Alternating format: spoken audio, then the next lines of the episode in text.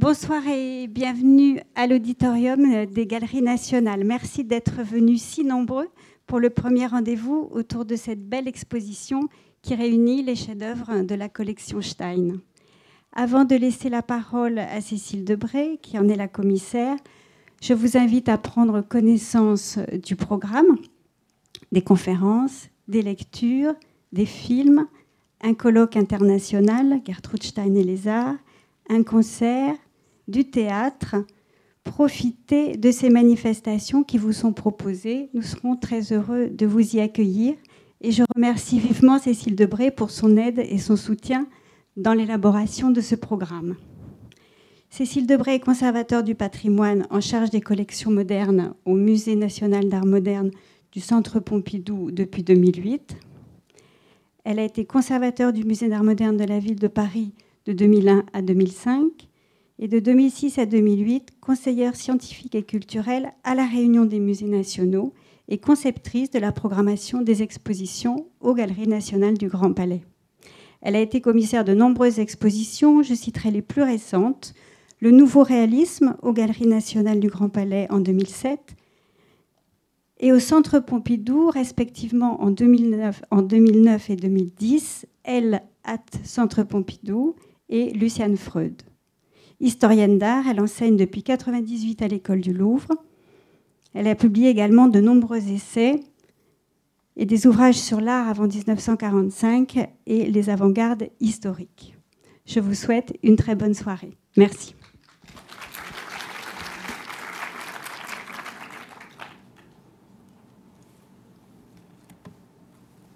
Bonsoir. Je vous remercie d'être si nombreux euh, ce soir. Euh, je vais donc euh, vous, présenter le, propos de l'exposition, qui a été un projet mené sur plusieurs années avec une équipe internationale, le, musée de San Francisco, le musée d'art moderne de San Francisco et le Metropolitan Museum ont joint leurs forces aux miennes, moi qui suis donc conservateur au Centre Pompidou, et euh, après donc cinq années de, travail sur un sujet qui a été euh, jusque-là peu exploré euh, et qui est finalement une, une, page de, une page de l'histoire de l'art importante, nous avons pu, grâce à un matériel photographique d'archives, euh, reconstituer euh, de manière théorique la, collection euh, de, cette famille de collectionneurs que je vais vous présenter dans quelques instants. Et à partir de cette reconstitution, nous avons tenté de localiser les œuvres, ce qui, était parfois difficile. Et ensuite, une fois que les œuvres ont été localisées, et après une, sélection qui, nous semblait la plus, juste pour évoquer euh, cette histoire. Euh, il a fallu évidemment euh, négocier les prêts de ces œuvres, qui, ce qui n'a pas été parfois très simple, puisque la plupart de ces, enfin un grand nombre de, des œuvres de cette collection sont de, véritables chefs-d'œuvre. Donc voilà, je, suis, je suis assez heureuse de vous présenter aujourd'hui ce projet qui a été donc le, fruit d'un, long travail et, d'avoir eu euh, en même temps la possibilité de le mener sur cinq années, ce qui est aujourd'hui assez rare. Euh, tout s'est accéléré dans notre, euh, dans notre profession et c'est vrai qu'on a plutôt tendance aujourd'hui à préparer des expositions sur deux années, une année, deux années, voilà. Et euh, voilà, donc je voulais juste souligner le fait que c'est un projet euh, de ce point de vue-là qui a un caractère assez exceptionnel puisque c'est vraiment le, le résultat, euh, le résultat de, cette, de ce travail, travail collectif. Donc maintenant, quand, quant à la présentation parisienne, j'imagine que vous avez tous vu l'exposition déjà. Vous avez pu remarquer que le, parcours est, articulé en trois chapitres de façon à euh, donner euh, au public euh, la possibilité de voir trois portraits, trois portraits de, collectionneurs, et en même temps de pouvoir regarder les œuvres, ces œuvres importantes, dans un, selon un fil plus ou moins chronologique. Et donc, on va commencer par le premier chapitre qui est, euh, qui est consacré donc à, Léo Stein, le, frère cadet hein, de, cette famille, euh, euh, de cette famille américaine, juive américaine, cosmopolite, cultivée, dont, dont l'un des, des enfants, Léo, c'est, a décidé donc de, de s'installer en Europe dès 1902. Léo Stein, euh, est une personnalité euh, très, très étonnante, euh, peu connue, peu explorée, contrairement à, sa sœur, sa petite sœur Gertrude Stein, qui, comme figure d'écrivain, est, aujourd'hui beaucoup mieux connue. Léo Stein, quant à lui, a, a, pourtant joué un rôle majeur dans la constitution de cette collection, puisqu'il arrive à Paris en 1902 non, non, sans, connaître, euh, je dirais, les, grands musées européens, puisque dès 1895, il fait, comme, euh, comme beaucoup de jeunes Américains euh, éduqués, un tour du monde, en partant, puisqu'ils étaient, étaient installés sur la côte ouest des États-Unis, à San Francisco, en partant vers, vers, vers l'ouest et en passant par le Japon pour revenir par l'Europe où il a pu euh, visiter les, musées les plus importants euh, de, de cette époque. Et c'est ainsi que lorsqu'il revient à Paris, lorsqu'il revient pardon, en Europe en 1902, il va d'abord s'arrêter, il va d'abord s'arrêter à Florence, en Italie, pour rejoindre l'un des plus grands historiens d'art de l'époque, qui est Bernard Berenson. Bernard Berenson euh, et le, grand connaisseur de la peinture italienne qui a commencé à, mettre au point une méthode euh, d'attribution, c'est-à-dire d'essayer, en analysant la forme, euh, le dessin de chaque tableau des maîtres de la Renaissance italienne, de, tenter de, de leur attribuer un nom d'artiste précis et il a euh, mené une politique de réattribution ou d'attribution euh, sur tous les, les, maîtres de la, Renaissance florentine. Et donc Léo Stein est, fasciné par, euh, par cette personnalité. Il tente même, une fois qu'il est à, Florence, il, à Florence, il imagine même devenir lui-même un autre Berenson, si je puis dire, en, en menant un grand œuvre sur, sur Mantegna. Euh, finalement, euh, au cours de ce séjour, il découvre également euh, la peinture beaucoup plus contemporaine de Cézanne à travers des, collections particulières à Florence. Et c'est là, alors, qu'est-ce qui s'est passé? Ça, reste encore des choses mystérieuses. C'est de toute façon une personnalité très, un peu, un peu comment dire, euh, qui, a des sortes de, coups de, passion euh, changeantes, il est, un peu dilettante. Il décide finalement de partir pour Paris afin de devenir lui-même peintre. Et donc quand il arrive à Paris euh, en 1902, il demande à son cousin, qui est lui-même sculpteur, un cousin, de lui trouver, de un atelier. Et c'est ainsi qu'il va louer le 27 rue de Fleurus, qui est en fait une, petite maison adossée euh, au mur d'un immeuble, petite vraiment, avec deux petites chambres, une petite salle à manger, et accolé un, un atelier, un atelier d'artisan ou de, ou de peintre avec un éclairage zénital par une verrière euh, euh, tout à fait classique de, de, ces ateliers. Vous voyez là sur la, la photo donc une image de, de, euh, ce fameux 27 rue de Fleurus. Et donc installé, euh, installé là, euh, il va finalement, avec cette conjonction de cette, cette, connaissance, cette connaissance érudite de la peinture italienne, des grands modèles de la peinture classique, et cette, cet appétit de connaissance technique de la peinture, puisqu'il fréquente l'Académie Julian, il va donc connaître euh, presque de l'intérieur ce que, ce que veut dire euh, peindre, euh, mettant les mains dans le cambouis, si je peux dire, en, tenant la palette, les, pigments, etc. Il va, il va déployer en quelque sorte son regard, son regard d'américain, un regard enthousiaste sur la peinture de son temps.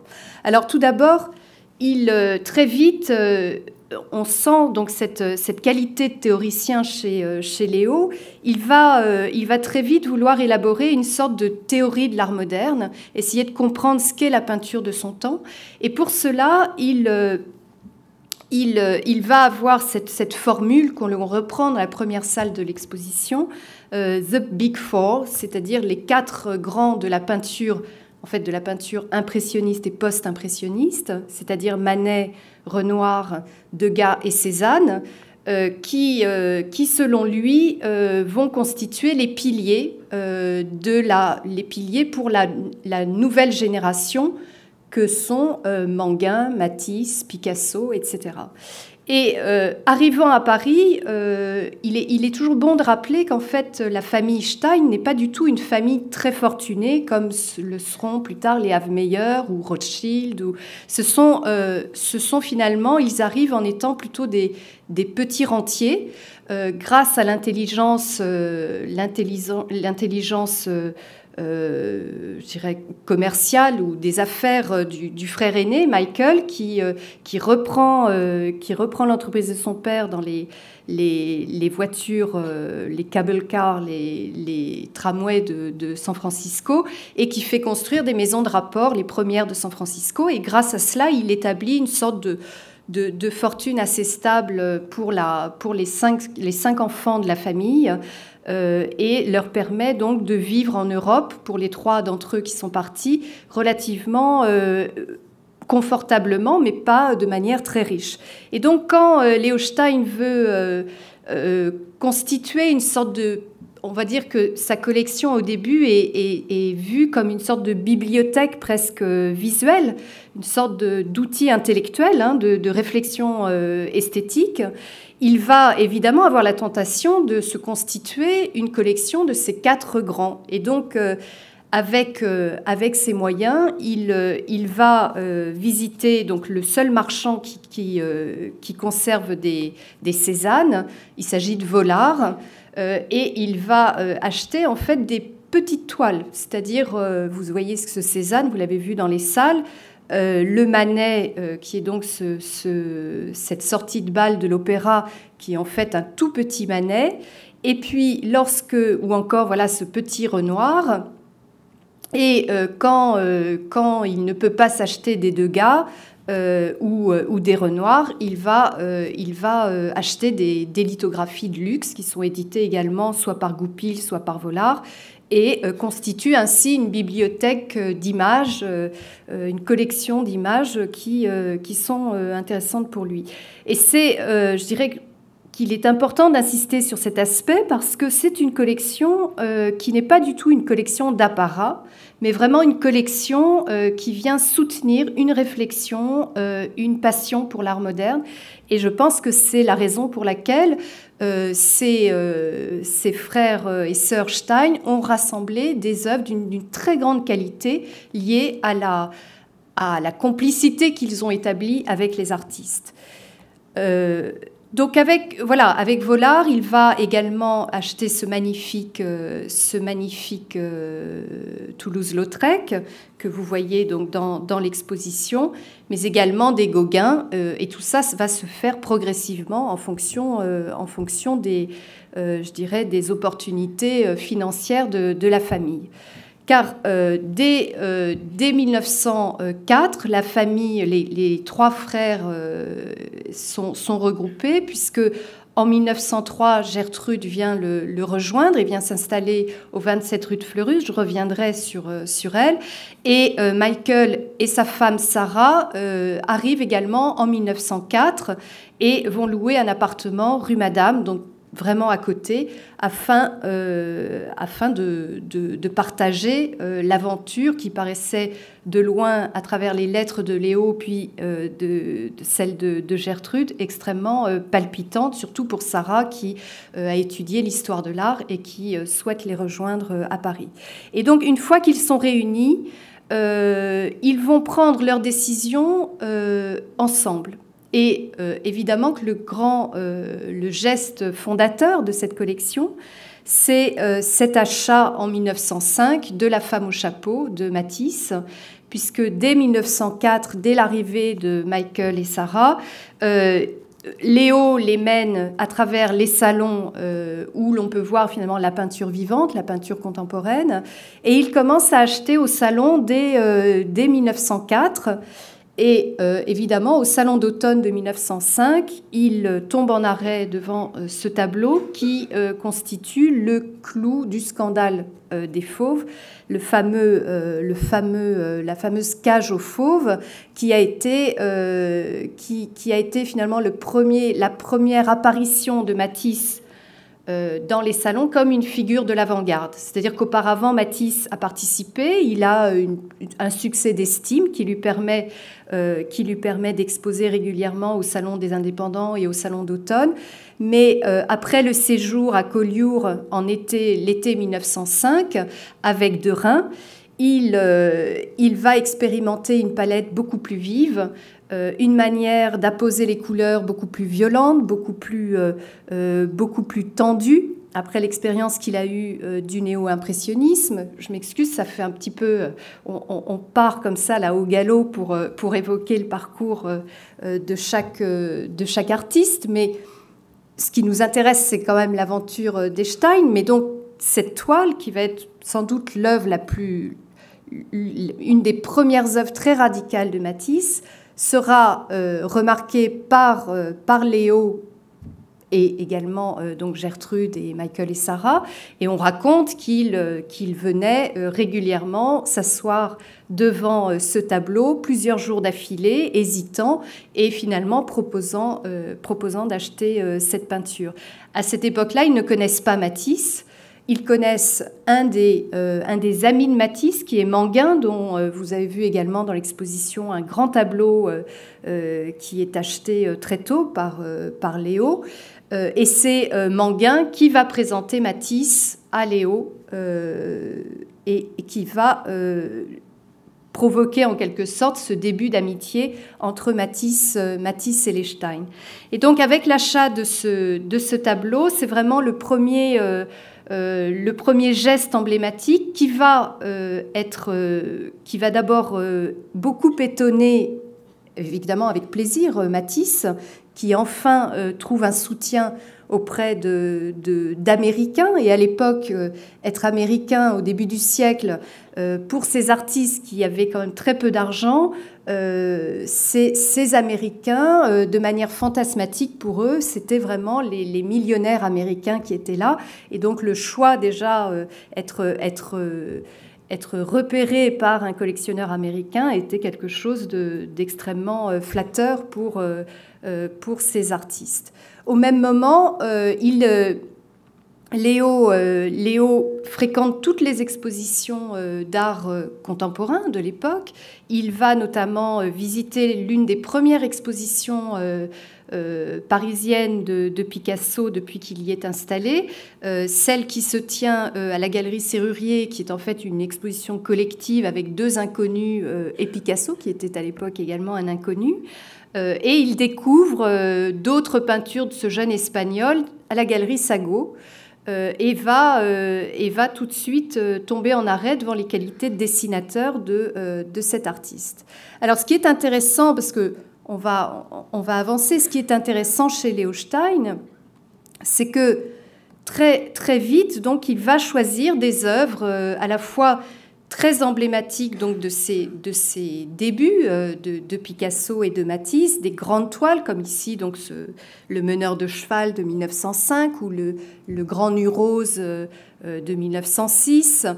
Euh, ou encore cette, cette, ce portrait de femme à l'éventail qui rappelle beaucoup certains Cézanne, mais aussi beaucoup, beaucoup certains Redon, des portraits de Redon que vous avez pu voir récemment.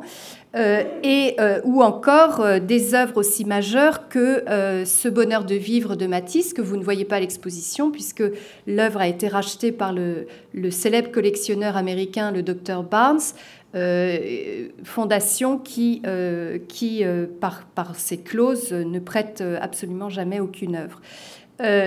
et donc, enfin, en 1906, il achète également Le Nu bleu euh, de Matisse, œuvre encore plus radicale, qui est exposée au Salon des Indépendants de 1907 et qui euh, va, alors là encore, faire euh, scandale, que Picasso va voir et, et qui va d'ailleurs s'en inspirer pour travailler sur les Demoiselles d'Avignon. Donc si l'on regarde l'ensemble de ces achats qui sont tout à fait étonnants, je veux dire, il a vraiment acheté les œuvres les plus radicales de Matisse de cette époque, les grandes œuvres de Picasso de la période bleue et rose, et euh, dès, 1908, euh, il commence à regarder ailleurs, il commence à regarder vers Renoir. Et euh, cette Renoir, comme vous l'avez vu, était déjà placé parmi les quatre grands, donc il avait déjà un attrait pour ce, pour ce peintre. Mais ce qui est très étonnant, c'est que peu à peu, il va euh, se détourner de Matisse et de Picasso, alors qu'il en avait été l'inventeur en quelque sorte, euh, pour regarder euh, Renoir et surtout le Renoir, le Renoir tardif. Alors ici, je vous montre des tableaux qui ne sont pas dans l'exposition, et finalement c'est l'intérêt d'une conférence, vous voyez ce qui les manque de, de l'exposition. Vous avez là la blanchisseuse et son enfant, donc qui est une toile de la fin des années 1880, 1887, et euh, également, autre chef-d'œuvre qu'il achète dans ces années-là, à partir de 1908, euh, La tasse de chocolat, donc, qui est une œuvre beaucoup plus tardive de 1912. Euh, de Renoir. Ces œuvres, encore une fois, ont été achetées euh, alors, alors, que Léo avait, avait, vraiment des problèmes financiers, ont été achetées dans les années 20 par le docteur Barnes. Et donc, encore une fois, euh, malheureusement, il a racheté tous les Renoirs de Léo, ce qui fait que c'est très difficile d'évoquer ce, tournant dans, dans, les choix de, de Léo Stein. Euh, et, donc souvent on me pose la question, mais comment, comment se fait-il qu'il puisse passer euh, du, du, du, Matisse le plus radical à, euh, à Renoir? Alors déjà, il faut remarquer que le Renoir qu'il va défendre, c'est le Renoir des dernières années. C'est un Renoir qui est souvent peu apprécié, qui est vu comme un Renoir un peu décadent, qui va regarder du côté de la peinture classique, relire un petit peu euh, non seulement les, grands modèles de l'Antiquité, mais aussi euh, Rubens, euh, Titien, donc toute cette, cette relecture un peu, un peu maniériste de, des modèles classiques. Et on le sait, d'ailleurs, vous avez pu voir, peut-être certains d'entre vous, au Grand Palais, une exposition sur les derniers Renoirs. Euh, c'est Léo Stein qui a été le, euh, c'est celui qui a permis de mettre en valeur cette période qui a été souvent euh, très dénigrée. Et donc dans les années 20, quand les, quand les collectionneurs américains ont commencé à regarder cette période-là de Renoir, euh, je dirais que la, source de, ce regain d'intérêt euh, vient euh, évidemment de, Léo, qui publie plusieurs articles sur Renoir. Alors, pour revenir à cette, on a l'impression comme ça de, revirements qui paraissent un peu incompréhensibles. il me semble que ce qu'il ce faut comprendre chez Léo Stein, c'est comment, à travers des choix comme par exemple donc cette femme au chapeau, Léo va surtout regarder, euh, c'est du moins ce que je crois, mais c'est ce qu'on peut retrouver aussi dans ses articles, c'est que lorsqu'il regarde cette toile de, de Matisse, qu'est-ce qu'il voit? Il voit finalement un portrait euh, de femme extrêmement classique derrière. Il y a un schéma très classique du portrait puisqu'il reprend toutes les catégories du portrait euh, presque baroque où on voit cette pose de trois quarts, le visage tourné vers, euh, vers le spectateur. Le visage est placé à l'exact centre de la toile, de la composition, équilibré par le chapeau et par le buste, dans une sorte de composition finalement très classique et qui euh, est, perturbé, même peut-être dévoyé par le traitement de la couleur et de la touche. Et c'est euh, finalement, si l'on si on analyse tous les chefs-d'œuvre qui, sont passés par euh, euh, là, chez Picasso, c'est encore plus évident, puisque Picasso est encore dans quelque chose d'assez lisse et dans une relecture des, grands modèles de, la peinture classique. Mais si vous regardez, par exemple, cette toile, évidemment, euh, les, allusions à George John, les allusions aux Arcadies poussiniennes, à Cézanne, sont, sont évidentes, en passant par le déjeuner sur l'herbe de, Manet. Et puis là, euh, là c'est sans doute l'exemple limite, hein, dans ce euh, ce grand nu allongé et j'ai volontairement euh, accroché ce nu euh, entre deux, deux nus allongés qu'il achète quelques mois auparavant, c'est-à-dire le Bonnard et le Valoton. Vous voyez cette sorte euh, d'obsession d'un schéma classique qui est en fait celui de la Vénus d'Urbain. Et dans, et dans plusieurs de ses courriers, il, il, reparle de la Vénus de Titien, de la Vénus de Giorgione comme une sorte de, euh, de leitmotiv de la peinture, euh, de la peinture classique telle qu'il l'aime. Il y a évidemment chez, dans ce tableau, il y a cette réminiscence du modèle classique du nu allongé qui est, qui est euh, bien entendu, ici totalement euh, distordu, euh, perverti par, par une écriture moderne, par des coloris extrêmement acides, agressifs, par une sorte de, jeu sur le genre de la figure, hein, mi-homme, mi-femme. Il y, a, évidemment quelque chose de monstrueux dans, dans ce tableau, ce qui avait mis mal à l'aise beaucoup de contemporains, y compris Picasso. et donc, finalement, si l'on si regarde les, choix euh, très importants de, Léo, qui ont été euh, fondamentaux, euh, non seulement il s'inscrit dans une vision finalement de la modernité qu'on pourrait replacer du côté d'une modernité baudelairienne. C'est Baudelaire le premier qui a parlé de cette tension entre le modèle éternel du classicisme, la beauté éternelle, et la modernité, la contemporanéité, et c'est ce qui relie chez Constantin Guise ou chez euh, Manet, évidemment.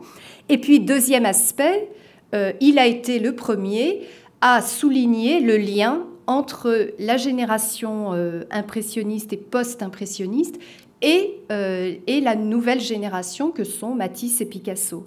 Et lorsque vous visitez le MoMA de New York, qui est ouvert en 1927, euh, euh, il, a sans doute beaucoup contribué à cette vision de l'art moderne qui mettait en évidence euh, le rôle de Cézanne, le rôle de Gauguin, le rôle de Van Gogh, le rôle de, de, Renoir ou de Manet dans la, je dirais, dans la gestation de ce que, de ce que seront les avant-gardes avant 1914 ce que le nom ne fait pas en France, puisqu'il euh, y a une coupure bien nette entre le musée d'Orsay, qui va euh, jusqu'au bout du 19e siècle, et, euh, et le, le, musée national d'art moderne, où nous commençons à peu près avec les fauves en, 1905. Voilà à peu près en, quelques mots, pour arriver à comprendre les choix de Léo, il me semblait important déjà de vous donner cette sorte de, de lecture, de, lecture de, contenu, en fait, de, son regard. Euh, Léo, euh, et on y reviendra avec Gertrude, en fait, va, euh, va, être, va prendre ses distances, donc, puisqu'il est, il est passionné par ce lien avec, avec finalement la, les, modèles, les modèles classiques, mais au point de, je d'aimer, de voir ces modèles, triturés, malmenés, mais c'est finalement cette tension qui l'intéresse, va va en fait désapprouver l'évolution de Picasso. C'est-à-dire que Picasso, il va l'accompagner jusqu'au au, pré-cubisme. Hein. On va le voir avec les premières œuvres qui, sont achetées avec euh, Gertrude Stein. Euh, mais dès que Picasso s'engage dans le cubisme, qui va devenir très, euh, hermétique et, qui va surtout s'orienter vers un jeu purement formel, il, va, cesser de soutenir le, cubisme de Picasso. Et derrière ça, on va y revenir, il y a évidemment une réprobation par rapport à l'écriture de sa sœur. Et puis, d'un point de vue plus personnel, l'arrivée de la compagne de Gertrude Stein à l'Histoclas au 27 rue de Fleurus a précipité son départ en, 1913 et là, ils sépareront la, collection. Donc je dirais, voilà, la collection de Léo Stein, c'est quelque chose qui a été fulgurant, 1903-4 euh, jusque 1914.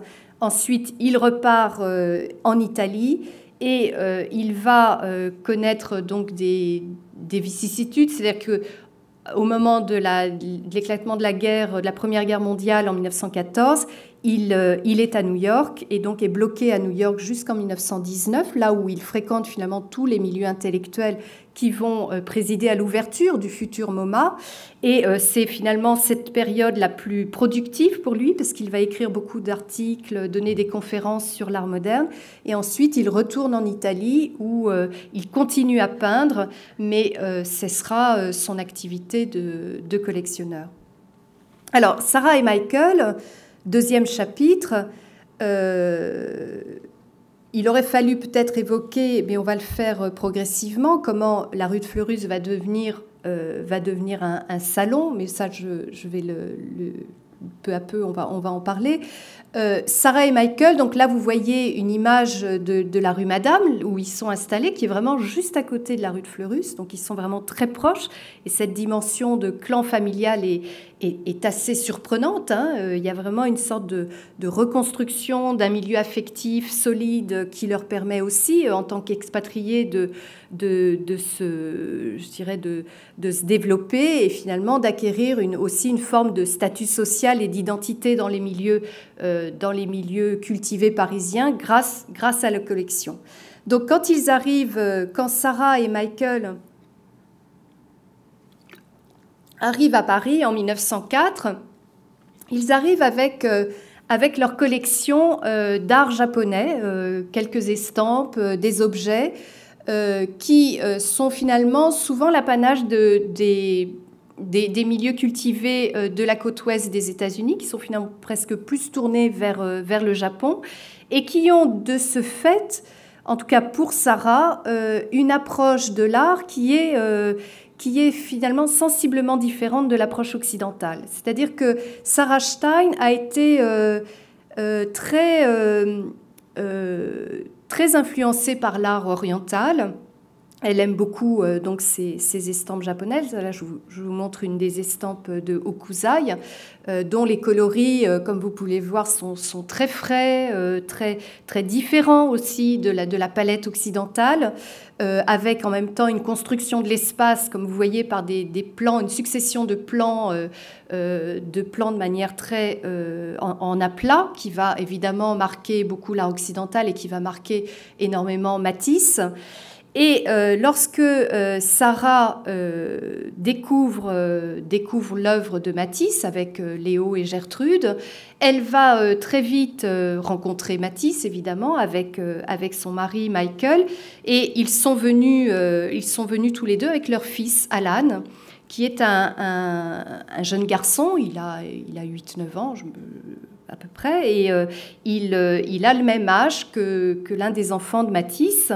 Et euh, de ce fait, ils vont nouer amitié assez rapidement et s'inviter pour le thé, pour le dîner, passer de temps en temps des vacances ensemble, euh, très vite donc va, s'instaurer une sorte d'échange amical entre les, deux, entre les deux familles.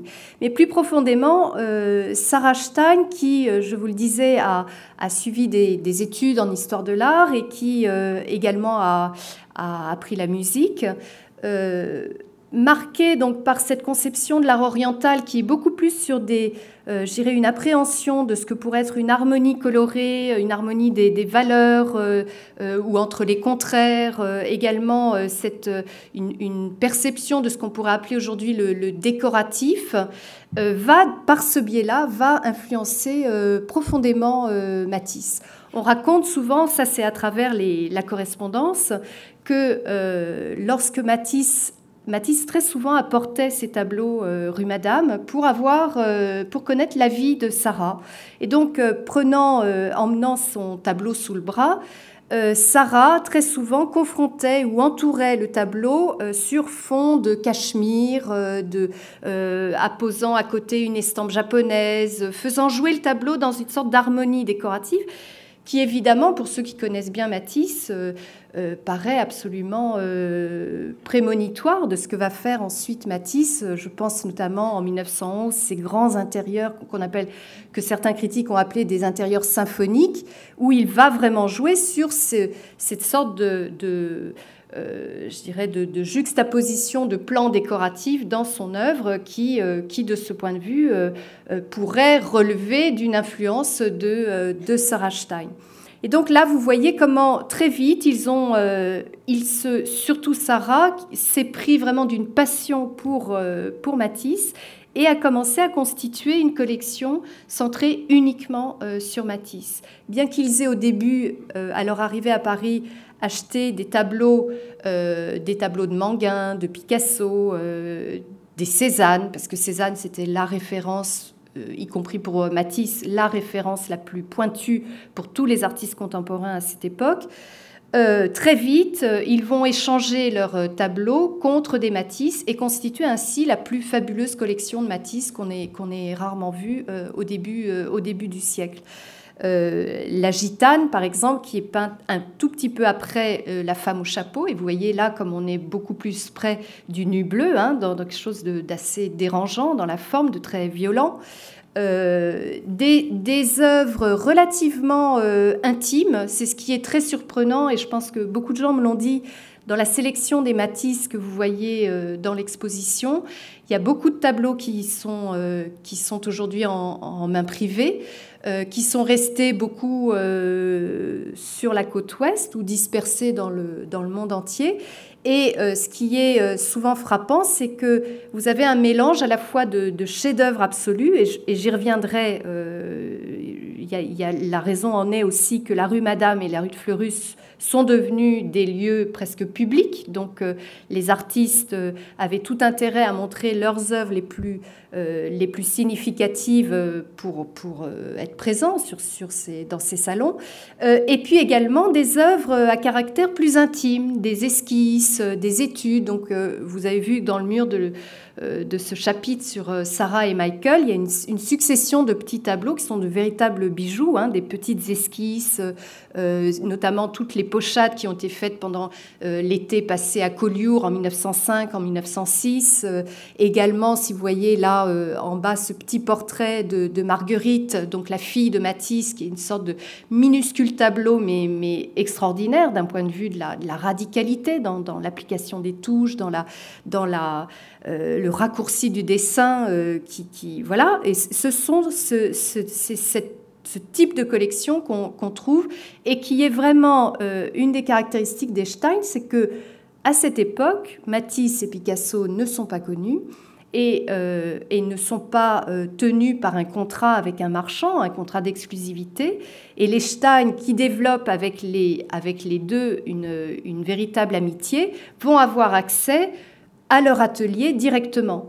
Et donc le choix, euh, le choix qui est fait dans ces ateliers est un choix euh, de, première qualité, si je puis dire. C'est vraiment euh, fait presque avec les conseils de l'artiste. Donc on a là effectivement des, choses extrêmement, extrêmement belles. Voilà par exemple une œuvre que malheureusement le, propriétaire actuel n'a pas voulu prêter, qui est le, le jeune marin 1, qui est une, pareil, un tableau peint à Collioure en 1907 euh, qui est une œuvre extrêmement, extrêmement belle. Euh, le luxe, donc, euh, que, que, vous voyez, qui est au, au Centre Pompidou aujourd'hui. Euh, et d'ailleurs, de manière intéressante, une œuvre qui a été ensuite euh, que Matisse leur a rachetée quand, au moment dans les années 20, au moment où il voulait euh, reconstituer une collection d'œuvres plus anciennes. vu leur amitié, ils ont accepté de lui céder à nouveau ce tableau à un prix d'amis. Autre, influence importante de, Sarah et de Michael sur, sur Matisse, c'est que euh, Sarah, comme je vous le disais, c'est finalement la meilleure, la plus importante prosélyte de, Matisse. Elle a d'ailleurs un fond, euh, un fond euh, mystique qui, qui va se concrétiser en 1908 où elle va s'engager dans la Christian Science Church. Donc une sorte d'aile un peu sectaire de, de l'Église. Euh, elle a cette dimension, je dirais, un peu de, prêtresse qui finalement satisfera assez bien euh, Matisse. Il reste en correspondance jusqu'à la fin des jours de, Sarah.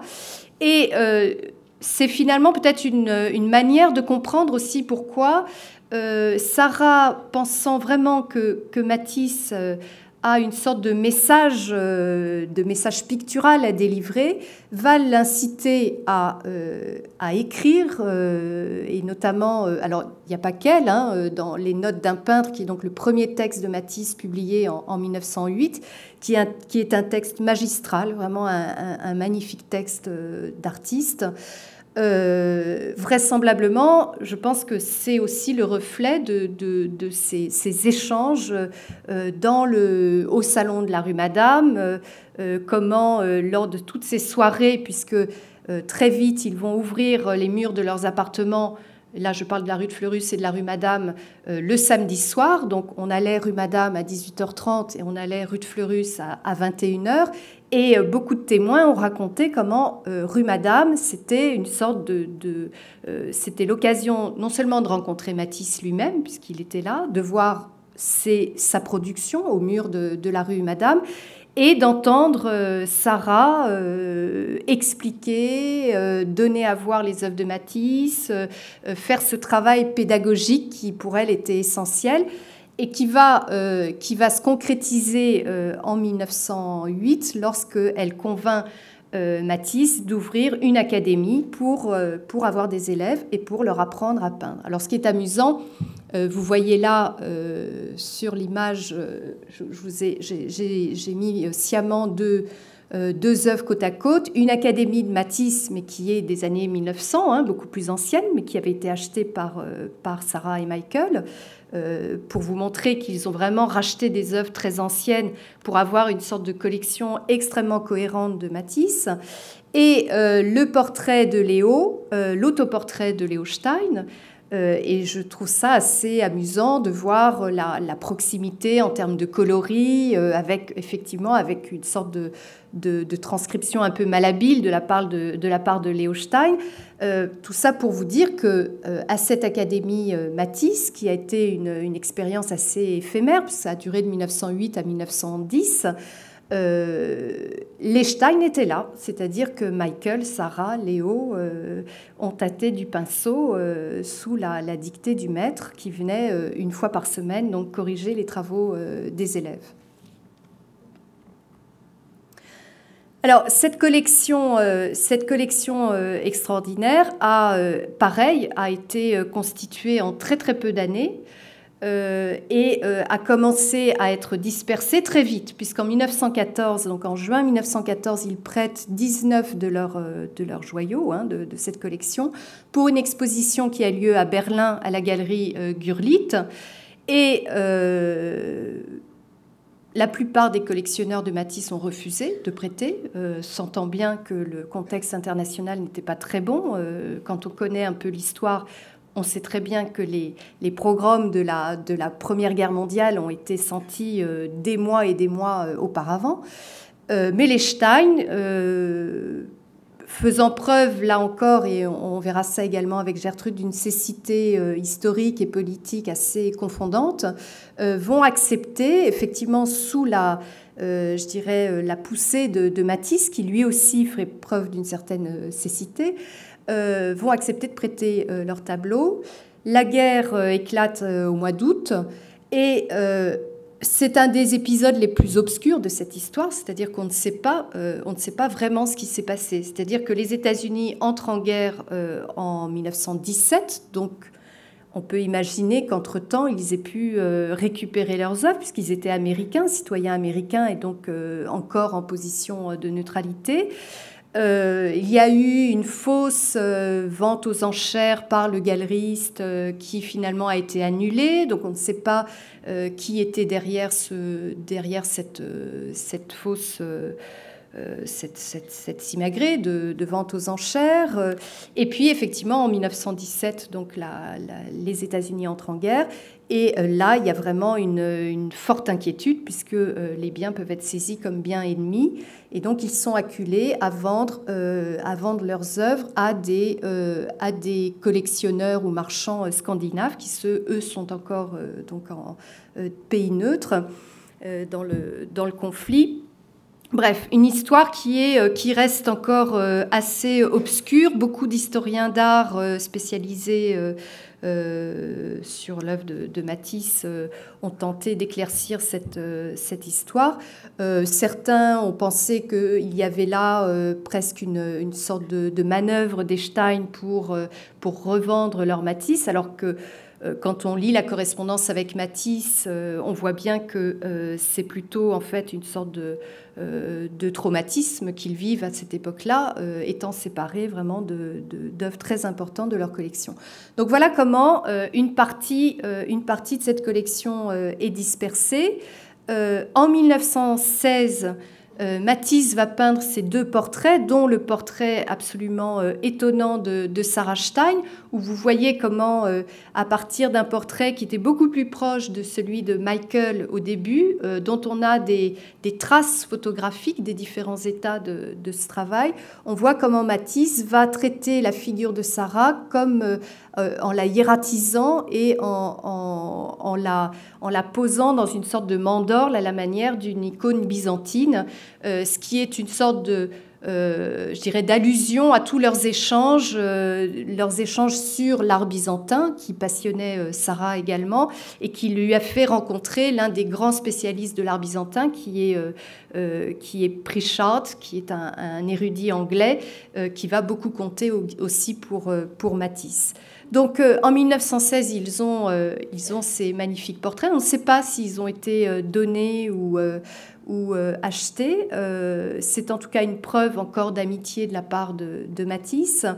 Et euh, dernier geste, un des derniers gestes de, de ces collectionneurs d'art moderne, il commande à Le Corbusier en 1928 une villa qui est située à Garches, qui existe encore, hein, qui est tout à fait conservée dans son, je dirais, dans son intégralité, euh, et, qui, euh, et qui donc va être euh, source pour Le Corbusier d'une immense fierté, parce que à cette époque, Sarah et Michael sont les, sont, sont, les inventeurs de Matisse. Et c'est vraiment comme ça, et c'est pour ça que dans l'exposition, vous pouvez lire une lettre que Le Corbusier adresse à sa propre mère, où il exprime sa, sa fierté d'être un des un des, architectes choisis, enfin l'architecte choisi par, euh, euh, par euh, garant d'une forme de modernité. Alors ce qui est étonnant, c'est quand vous regardez ces photos, c'est que on voit bien, vous voyez au-dessus, la, photo qui comporte un numéro en rouge, c'est une photographie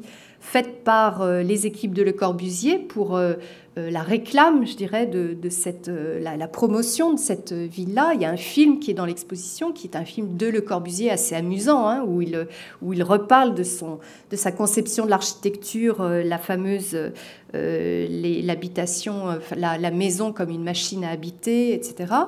et donc cette, cette photographie, vous voyez comment il a utilisé juste une œuvre, une œuvre des collections de Matisse qu'il a adorée, c'est ce, Aurore de le bronze de Matisse, qu'il, et même il dessine un socle dans la, dans la, coursive euh, exprès pour, euh, pour cette, euh, cette sculpture.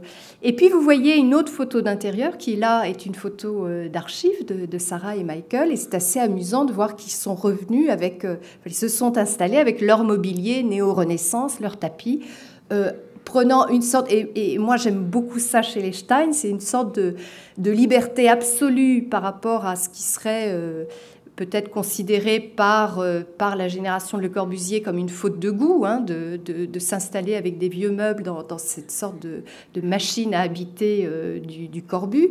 Il y, a, y, a, là une sorte de...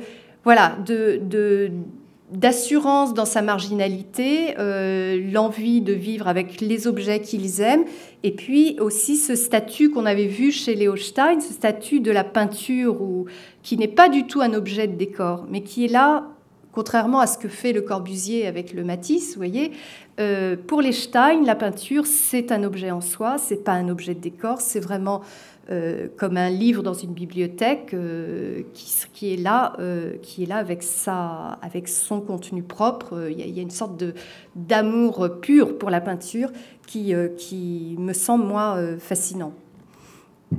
Voilà les plans. Alors, dernière œuvre, je regarde l'œuvre, l'heure.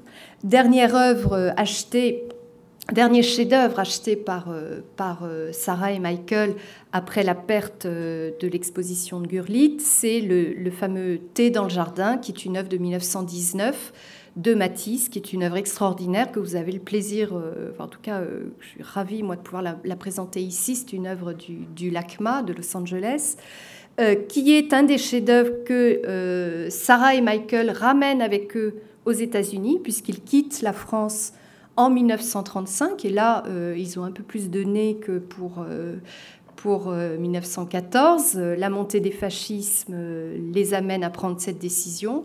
Ils retournent donc à San Francisco où ils vont, ils vont s'acheter une maison à Palo Alto et vont tenter pendant quelques années de recréer le salon de la rue Madame. C'est-à-dire que euh, vont ouvrir euh, leurs portes euh, aux amateurs d'art, aux, historiens d'art qui viennent et qui, dans ces années-là, connaissent parfaitement bien le rôle qu'ont joué euh, Sarah et Michael auprès de Matisse et qui euh, ont, une très grande curiosité pour voir les Matisse de Sarah et Michael. Euh, c'est ainsi que ce, tableau qui est, qui est tout à fait fascinant de mon point de vue, c'est-à-dire que vous voyez là une sorte d'œuvre qui est un semblant de retour vers des modèles impressionnistes, un peu naturalistes, où l'on voit le traitement donc, de cette scène de, de, jardin avec Marguerite et une amie qui prennent le euh, euh, sur cette fameuse table en marbre rose. Euh, quand vous commencez à observer le tableau, il y a une sorte de, de, pouvoir hallucinatoire de, de, cette représentation qui est liée, je dirais, regardez le, la façon dont il traite le visage de Marguerite, qui est une sorte de distorsion légère. regardez la façon dont les feuillages sont apposés sur, la toile, comme une sorte de, flottement de la couleur qui va beaucoup impressionner. Euh, deux jeunes artistes, euh, des jeunes artistes américains qui voient euh, cette œuvre, qui vont être la génération de l'expressionnisme abstrait américain, comme Motherwell, qui, se souvient très bien d'avoir vu ce tableau et, découvrir l'œuvre de Matisse à partir de cette œuvre. Dernier chapitre, Gertrude. Gertrude Stein, dont vous voyez là un portrait par, euh, par euh, de 1927, c'est-à-dire que Man va se précipiter euh, chez Gertrude Stein lorsqu'il apprend qu'elle s'est coupé les cheveux. et il va en faire une sorte d'icône qui va devenir une sorte d'icône pour, pour, les, pour les, les, homosexuels des années, des années 20-30, hein, avec, avec cette, cette assurance, cette euh, cette, façon de, marquer son identité. Euh, mais c'est pas de ça euh, dont je vais parler tout de suite, c'est que Gertrude Stein, elle, arrive, donc je vous le disais, arrive en, 1903 à Paris. et elle, en 1900, oui, en 1903, pardon, elle va, elle, va retrouver son frère. C'est-à-dire que Gertrude Stein a toujours été très très proche de son frère. Ils ont, ce sont les deux plus petits de la famille, euh, Léo, et, Léo et Gertrude. Ils ont toujours été très proches pendant l'enfance et même durant pendant leurs études, ils, ont, euh, ils se sont suivis, euh, plutôt Gertrude a suivi son frère quasiment systématiquement. Euh, en 1902, alors que Léo est parti, elle, euh, décide euh, d'arrêter ses études en médecine, alors qu'elle était promise à, un avenir brillant. Elle était une des élèves favorites de, William James, donc le, frère de Henry James, qui est l'un des grands euh, spécialiste de la psychologie euh, euh, et je dirais même des sciences cognitives, interrogeant justement la, question du, regard, de, l'écriture automatique, toutes sortes de, questions qui vont se retrouver dans les préoccupations de Gertrude par rapport à l'écriture. Et elle, elle décide de partir. Je, simplifie beaucoup. Je sais qu'en plus la biographe de Gertrude est là. Mais donc je simplifie très vite. Au moment où elle décide de, euh, partir, elle prend la décision de partir en Europe. Elle découvre également dans, cette période son homosexualité et euh, elle fait ses premiers pas en écriture. Euh, il y a donc tout un ensemble, un ensemble de, faits qui l'amènent à décider de, qui l'amène à, rompre en quelque sorte avec sa vie aux États-Unis et par soif de liberté et puis avec cette, ce désir de retrouver son frère également, elle, elle vient s'installer euh, rue de Fleurus. Alors ce qui est, ce qui est toujours euh, intéressant à souligner, c'est que euh, tout ce qu'on connaît des Stein, ce qui est le plus connu en, quelque sorte, c'est finalement elle qui l'a raconté. Elle l'a raconté à travers son, best-seller, qui est donc l'autobiographie d'Aristoclas, qui est publié, qu'elle écrit en 1932, publié en 1933, et qui va, et qui va comment dire, déterminer la vision qu'on va avoir de cette collection où elle, euh, effectivement, s'attribue beaucoup de choses. Euh, c'est un, un récit qui est évidemment écrit au second degré puisqu'elle se met à la place de sa compagne. Et donc on a, on a souvent tendance, en tout cas les historiens d'art ont souvent tendance à oublier ce jeu d'écriture et, ce second degré qui est quand même, qui est quand même très, très intéressant. donc, à travers ce récit, elle, elle, elle, comment dire, elle recentre toute l'histoire de, cette collection, elle le recentre surtout autour de son amitié avec Picasso. Et c'est vraiment euh, cette amitié avec Picasso qui a une importance fondamentale pour elle, mais aussi pour Picasso, mais aussi pour la collection, qu'elle euh, va euh, relire l'histoire de, de, ces années d'avant-guerre dans un récit, ma foi, fort, fort agréable et intéressant. Et donc, lorsque Léo, on va peut-être, avant, avant le départ de Léo, il faut parler d'abord de la rencontre entre Picasso et euh, Gertrude Stein. Donc il rencontre, euh, je pense que c'est Léo qui rencontre d'abord Picasso en 1905. Euh, il est présenté, il est présenté à, à, Picasso par Henri-Pierre Rocher, vous savez, le fameux, personnage de, de, Jim dans Jules et Jim, voilà, qui est un, une sorte de, personnage tout à fait curieux, mondain, qui connaît, qui connaît tous les artistes, qui est le grand ami de, Marcel Duchamp. Et c'est donc euh, Henri-Pierre Rocher qui euh, présente Léo à Picasso. Et très vite, euh, Picasso va rencontrer Gertrude Stein. Et lorsqu'il rencontre Gertrude Stein, euh, assez rapidement, il va lui proposer de faire son portrait, ce qui est un geste très curieux euh, pour Picasso, qui, euh, qui n'est pas homme à accepter commande ni à se faire portraitiste. Il y a donc là quelque chose qui se joue dans ce portrait comme une sorte de, de geste d'estime mutuelle. et qui va, pour Gertrude Stein, avoir une importance considérable et elle va attacher euh, à ce portrait euh, une, une sorte de, relation, elle va, elle va nouer avec ce portrait une, relation euh, tout à fait curieuse qui est digne du, portrait de Dorian Gray, hein, parce que c'est Alice donc sa compagne, lorsque euh, lorsque euh, Gertrude a disparu, elle reste seule avec le portrait, euh, par Picasso.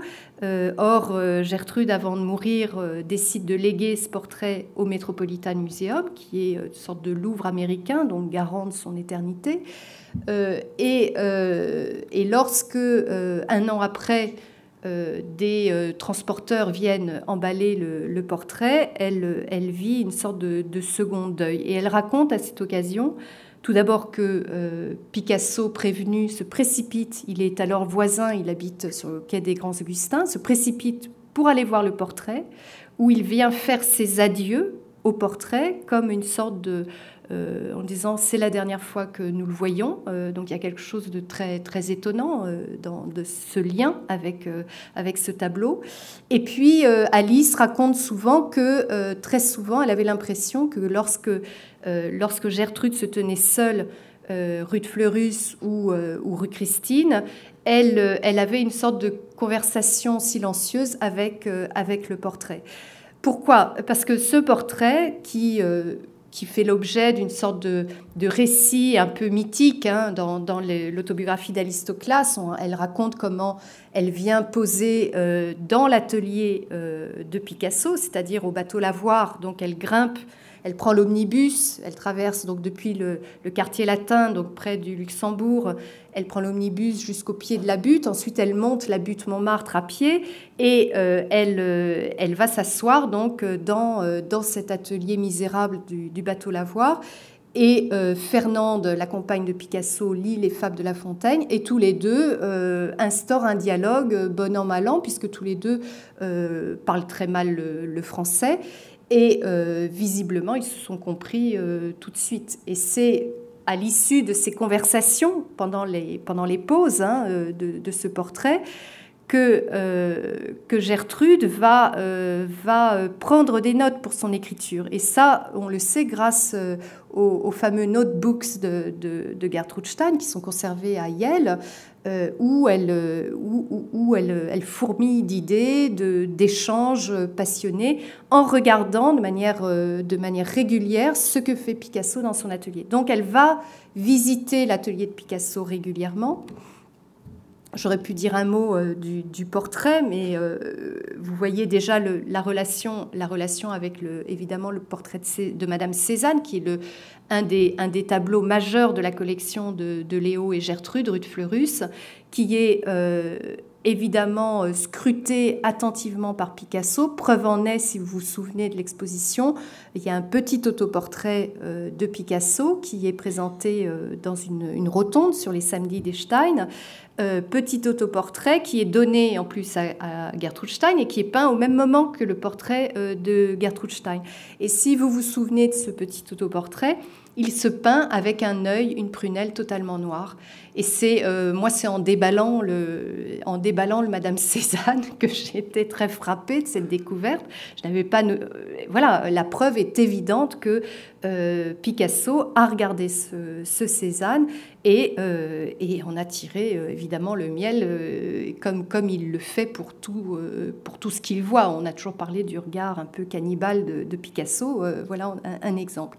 Et vous voyez également que dans ce portrait de Gertrude Stein, qui va être euh, achevé en deux temps, c'est-à-dire d'abord le corps euh, est peint de manière très rapide avant l'été 1906 et il bute sur le visage de, Gertrude. Alors que le visage est vraisemblablement ce qui l'a amené, le visage de Gertrude, c'est ce qui l'a amené à vouloir faire ce portrait. Évidemment, il y avait une telle, euh, un tel, en tout cas, un tel investissement sur ce visage qu'il il y a quelque chose qui, qui, qui qui ne suffit pas, je dirais, dans, ce traitement euh, naturaliste, puisque vous voyez dans le traitement des mains, le traitement du manteau, il y a quelque chose qui relève presque, on a, on a pu comparer par exemple au tableau de, Ingres, le portrait de Monsieur Bertin. Euh, visiblement, il lui fallait, il lui fallait un, langage plastique différent pour exprimer en tout cas ce qu'il, ce qu'il perçoit dans le visage de Gertrude Stein. Et il y a eu cette rupture à Gozol euh, en 1906, pendant l'été. Il découvre la, sculpture romane euh, euh, catalane. Il voit en, en plus la, fameuse exposition sur l'art ibérique de l'Antiquité au Louvre. Et euh, muni de ces nouvelles sources, il va, euh, commencer un travail de stylisation euh, du visage. il traite finalement le visage de, de, Gertrude Stein très rapidement au retour. Il, le, y a une sorte de, il le résout en quelque sorte par ce travail stylistique en, en masque qui va surprendre beaucoup les contemporains. Beaucoup vont dire mais ça ne lui ressemble pas du tout et on connaît la fameuse formule de Picasso, ne vous inquiétez pas, elle va, elle va lui ressembler. Voilà, et donc euh, dès que s'instaure cette relation, euh, comme je vous le disais, Gertrude Stein, mais accompagnée de Léo, Léo est très... Euh, aime beaucoup l'art africain, regarde beaucoup l'art précolombien, c'est quelque chose qui l'intéresse et il va suivre ça avec intérêt avec Gertrude, ce que fait Picasso en, matière de stylisation. Et ce qui est très étonnant, c'est que Léo et Gertrude sont là au moment, au moment des Demoiselles d'Avignon. Et euh, dans l'atelier, le, laboratoire des Demoiselles d'Avignon, alors qu'on a dit que c'était une œuvre euh, irregardable, que le tableau est resté dans l'atelier euh, jusqu'en 1916, première exposition publique qui date donc de 1916, Gertrude et Léo vont acheter non seulement un très grand tableau comme le Nu à la serviette, qui est donc une œuvre très proche des Demoiselles d'Avignon, même si c'en est en fait une sorte de fragment beaucoup plus homogène que ne sont les Demoiselles d'Avignon qui heurtent effectivement par une sorte d'éclectisme de, euh, de, traitement. Et puis également, un, les Demoiselles d'Avignon, c'est un immense format, euh, trop grand vraisemblablement pour, euh, pour les murs de la rue de Fleurus. Donc ils achètent ce tableau, ce qui est un achat qui est vraiment le signe d'une très grande complicité intellectuelle et plastique avec Picasso. Et puis, ils achètent un carnet d'études, euh, un carnet d'études pour les Demoiselles d'Avignon et le nu à la draperie qui est conservé à l'Ermitage. Et quand, euh, quand euh, Léo va partir, ce carnet va être démantelé par Gertrude Stein pour, puisque c'est un carnet avec 14 feuillets qui sont pour la plupart, sauf quelques dessins, en couleur. Elle va détacher les feuillets et euh, les faire maroufler sur toile et les accrocher, euh, les accrocher dans, dans, dans rue de Fleurus. ils vont également, donc Picasso est très pauvre à cette époque, et euh, c'est euh, grâce au subside de, Léo et de, Gertrude, qui lui donnent de temps en temps 50 francs par-ci, 100 francs par-là. Euh, en échange, Picasso donne, enfin, donne ou vend des, dessins, des tableaux, et très vite, ils vont constituer une très grande collection de dessins de Picasso, et également fait important et que je n'ai pas pu montrer de manière satisfaisante dans l'exposition pour cause de difficultés des prêts, c'est qu'ils vont acheter des séries d'œuvres. Euh, quand euh, Picasso va peindre euh, rue des Bois, ils vont rue des Bois donc en 1908, canicule, canicule pendant l'été. il, il, meurt de, chaleur rue, au, bateau Lavoir, qui est une sorte de, frigidaire l'hiver et, et d'étuve pendant l'été. Et donc, grâce au subside d'Estein, il va s'installer donc à la campagne, pas très loin de Paris, de la rue des Bois et euh, réaliser une série euh, de paysages. Et quand il revient euh, à Paris en septembre, il, attend que les Stein, qui passaient tous leurs étés en Italie, soient de retour pour leur donner à voir la production de l'été sur laquelle ils avaient la primeur pour choisir les tableaux qu'ils souhaitaient. Donc ça vous montre un petit peu le lien privilégié qu'il y avait entre les Stein et, et ces artistes. Euh, Picasso donc, euh, va se voir acheter euh, trois, paysages de la rue des Bois. là, je vous en montre qu'un. Là, vous avez une nature morte qui est réalisée un peu plus tard et qui sera prêtée par les Stein à l'Armorichaud en 1913. Donc, c'est le, prêt pour, pour la grande exposition sur l'art européen moderne à New York. même chose quand il part l'année suivante à Horta de Ebro, donc en, en, Espagne. Il va, euh, il va, alors là, ils sont encore plus proches, euh, et il va envoyer des photographies, euh, non seulement des paysages qu'il voit, mais également de son atelier avec ses propres travaux. Qu'il envoie donc dans ses courriers pour montrer l'évolution de son travail. L'étape de, Horta est fondamentale pour le, le cubisme à venir de, de Picasso. C'est un été extrêmement fructueux et euh, de manière très intéressante, euh, lorsque Gertrude reçoit les photographies euh, de Picasso, elle va être très frappée par, par la forme de réalisme que constitue l'étoile de, de, Picasso. Et cette manière de pouvoir confronter la photo et la peinture est quelque chose qui lui semble très éclairant par rapport à la peinture de Picasso, mais également par rapport à sa propre écriture. C'est-à-dire qu'elle elle, s'inscrit résolument dans une démarche euh, euh, d'exploration du réel au plus près, dans une très grande simplicité.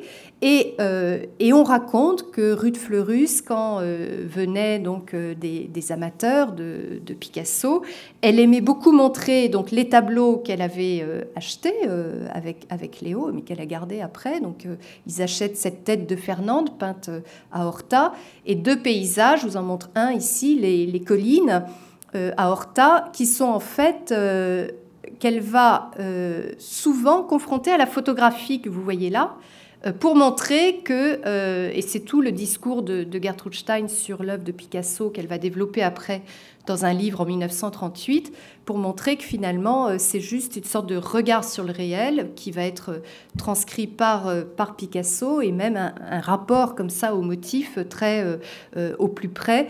Et, et, elle aime évidemment l'aspect presque... presque provocateur hein, dans, ce, dans ce rapport avec la photographie. Et c'est un peu plus tard, en 27, que la, la, revue Transition va lui demander euh, comme une sorte de, de presque de, citation de ses propres mots, puisque visiblement qu'elle devait euh, souvent euh, répéter à ses visiteurs, lui demande de publier ces deux, ces deux d'un côté donc le tableau qui lui appartient et la photographie qui lui appartient aussi, qui a été envoyée, euh, envoyée par Picasso. Donc il y a toute cette correspondance entre Gertrude et Picasso qui est absolument passionnante et qui montre, euh, qui montre cette sorte de, lien euh, très, très profond qui va permettre, ou en tout cas qui va nourrir l'écriture de Gertrude Stein qui se, qui se construit en parallèle au cubisme de Picasso. lorsque Léo décide de partir en 1914, il a pris ses distances par rapport à ce que fait Picasso dans le cubisme le, plus, le plus radical et euh, ils vont euh, se partager la collection. Donc, euh, non sans ironie, Léo repart en Italie. Lui, l'inventeur de Matisse et de Picasso, il repart uniquement avec ses Renoirs et des Cézanne, quelques dessins de Picasso qui vont l'aider à vivre, hein, d'ailleurs après, quand il va les, revendre.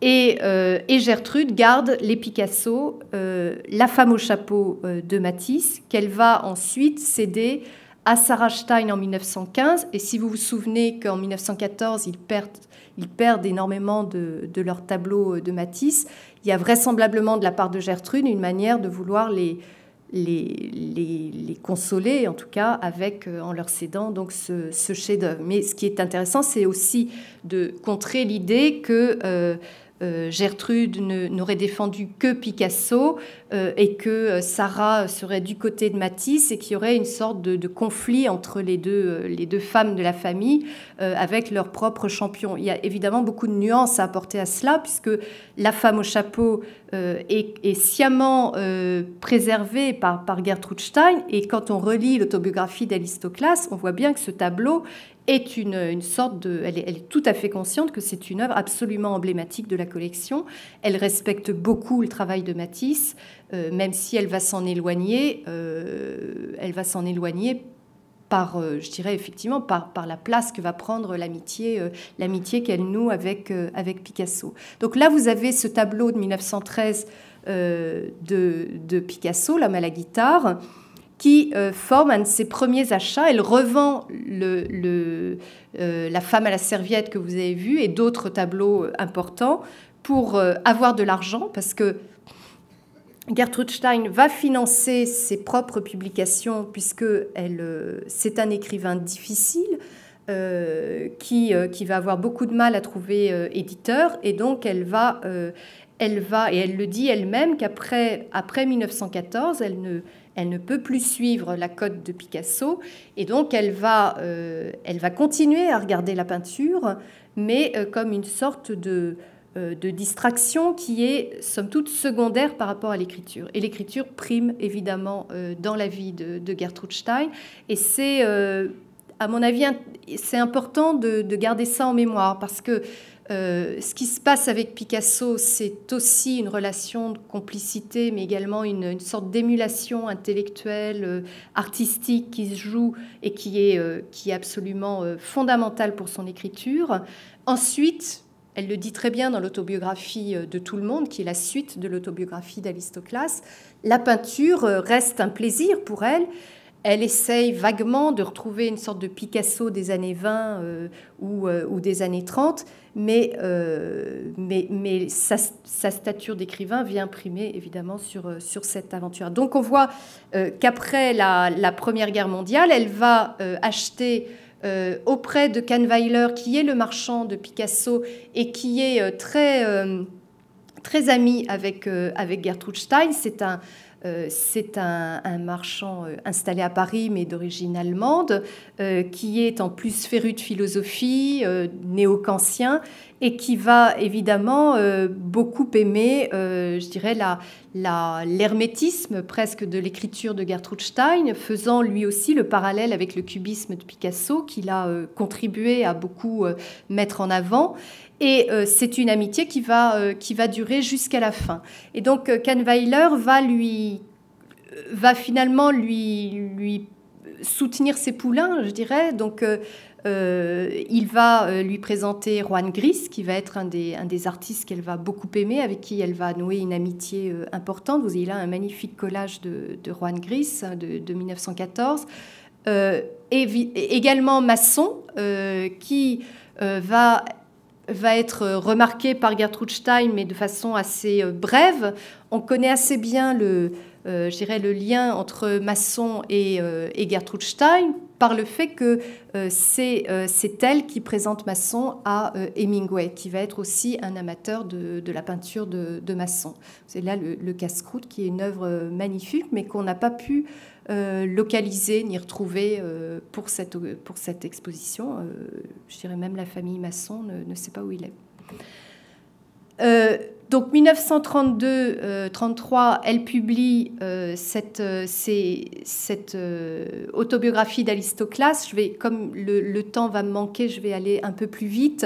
je vous montre là la photo de Man qui est une photo extraordinaire de mon point de vue, c'est-à-dire que elle a commencé à être photographiée par Man et ensuite par des photographes très connus.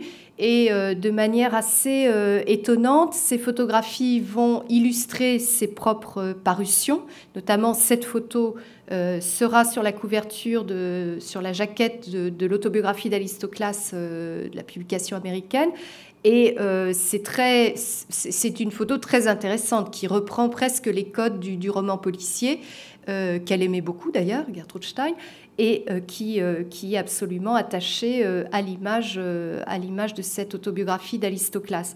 ce qu'il faut dire sur, sur ce, rapport à la photographie, mais également à ses propres portraits, c'est que peu à peu, avec cette parution, va se construire, mais ça a commencé bien avant, notamment dès la Première Guerre mondiale, euh, va se construire une image euh, de Gertrude Stein, une sorte de, figure euh, presque mythique qui va incarner pour les jeunes GIs qui viennent, qui sont à Paris pendant la Première Guerre mondiale, une sorte de figure de la, de la mère patrie, de, l'Amérique. Ils viennent très souvent fascinés par le Paris d'avant-guerre.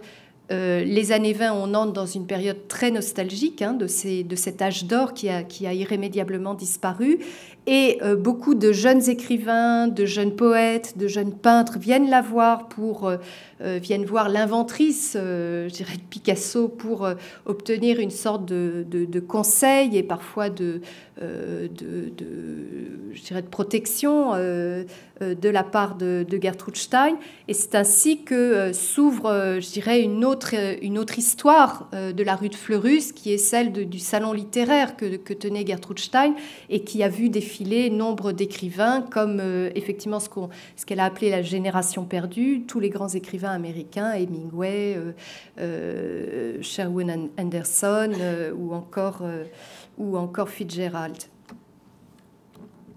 Alors, très vite, donc dans les années 30, elle va distinguer, en fait, elle, elle, va avoir une, une, amitié importante avec un peintre qui est euh, Francis Picabia, qui est un des grands noms euh, de la peinture. Euh, et de manière très étonnante, elle se rapproche donc de Picabia, avec qui qu'elle avait déjà croisé en 1913, puisqu'il est passé rue de Fleurus, mais que évidemment elle n'a pas, elle n'a pas remarqué, puisque elle est assez, elle est assez comment dire, assez réfractaire à ce qui est toute la tradition dada et surréaliste. Mais quand elle retrouve Picabia dans les années 30, euh, c'est un Picabia qui joue avec euh, l'image, avec la photographie, comme dans ses transparents. Vous voyez là, euh, pas, donc qui est une des peintures de, sa collection qu'on a pu retrouver, où vous voyez comment Picabia joue à superposer différentes figurations, comme le ferait un photographe qui surexposerait un tirage photographique en, euh, superposant plutôt les négatifs. Euh, et euh, dans cette réflexion sur la photographie, vous avez pu voir que c'est quand même un fil conducteur. C'est encore je dirais peut-être un champ de recherche à développer. Moi, je, le pointe seulement. Ça, m'intrigue de voir comment la photographie est finalement euh, récurrente dans le, parcours de Gertrude Stein, que ce soit chez Picasso où elle va, elle va se, se, délecter des photographies que prend Picasso dans son atelier en 1911 et 12 de nature morte qu'il compose avec de vrais objets dans, sa, dans son atelier, où elle va faire un développement, euh, euh, elle, elle, en parle comme quelque chose d'étonnant. Euh, ensuite, ces échanges bien avant hein, de, de, photographies qui sont faites par, par Picasso et, et, elle.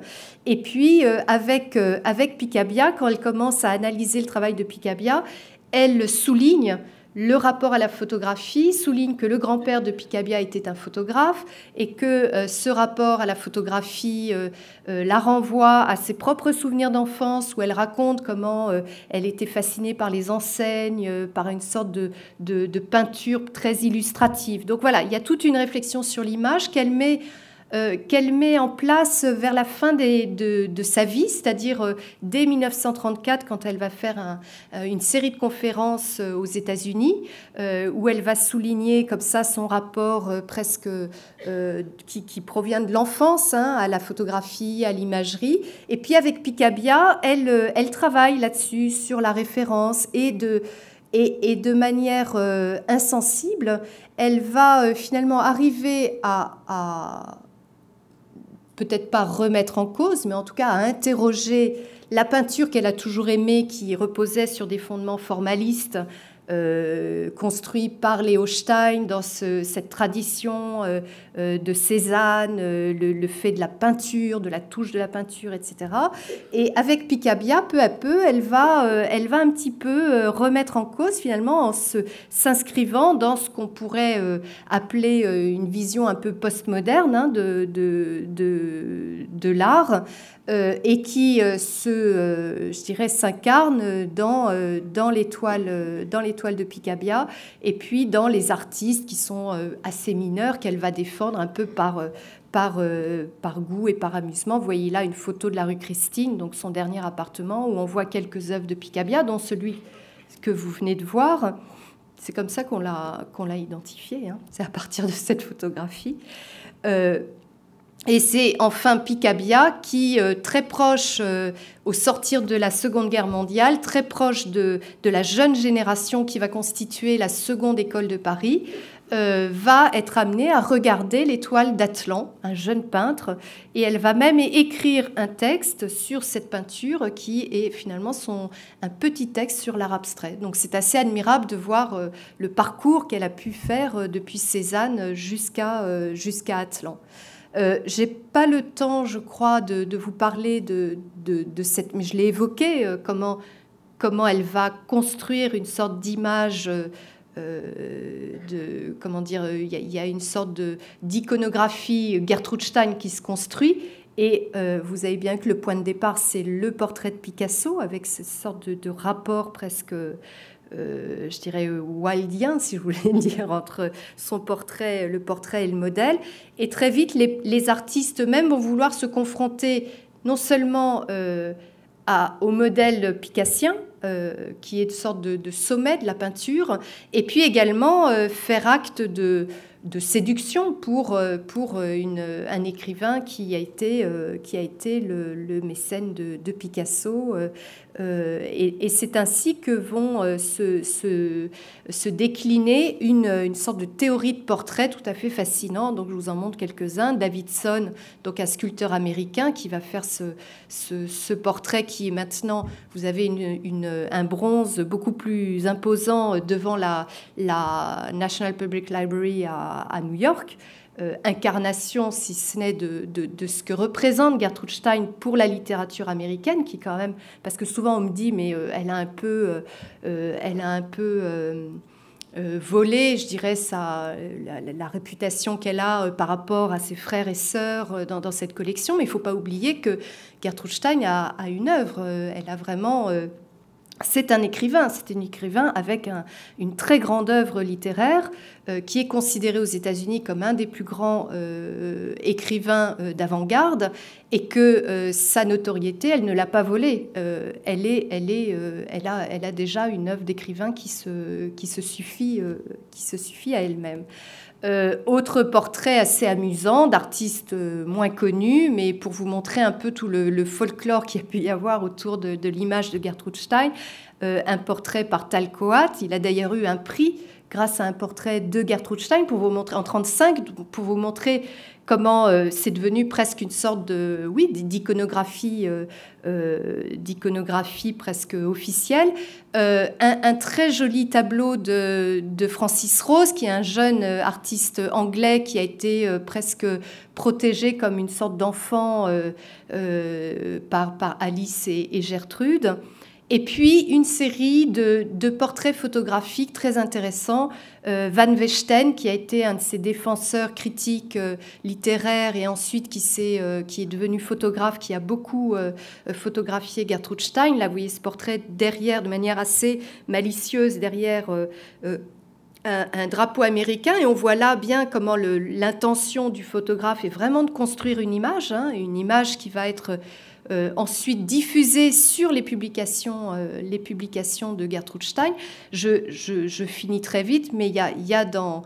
Euh, on sait que lorsque Gertrude Stein arrive à New York en 1934, le seul voyage qu'elle qu'elle fasse de retour aux États-Unis euh, de, sa vie, euh, elle, euh, elle voit, elle passe devant la galerie, la, librairie Brentanos, et c'est là qu'elle voit que toute la vitrine, il n'y a que des photos de Gertrude Stein. C'est-à-dire qu'il y a les photos de Gertrude Stein et les livres avec les jaquettes qui sont aussi avec des photographies. Donc il y a, une sorte de, de travail de l'image qui est tout à fait fascinant. Et quand elle arrive aux États-Unis, tout le monde connaît le visage de Gertrude Stein.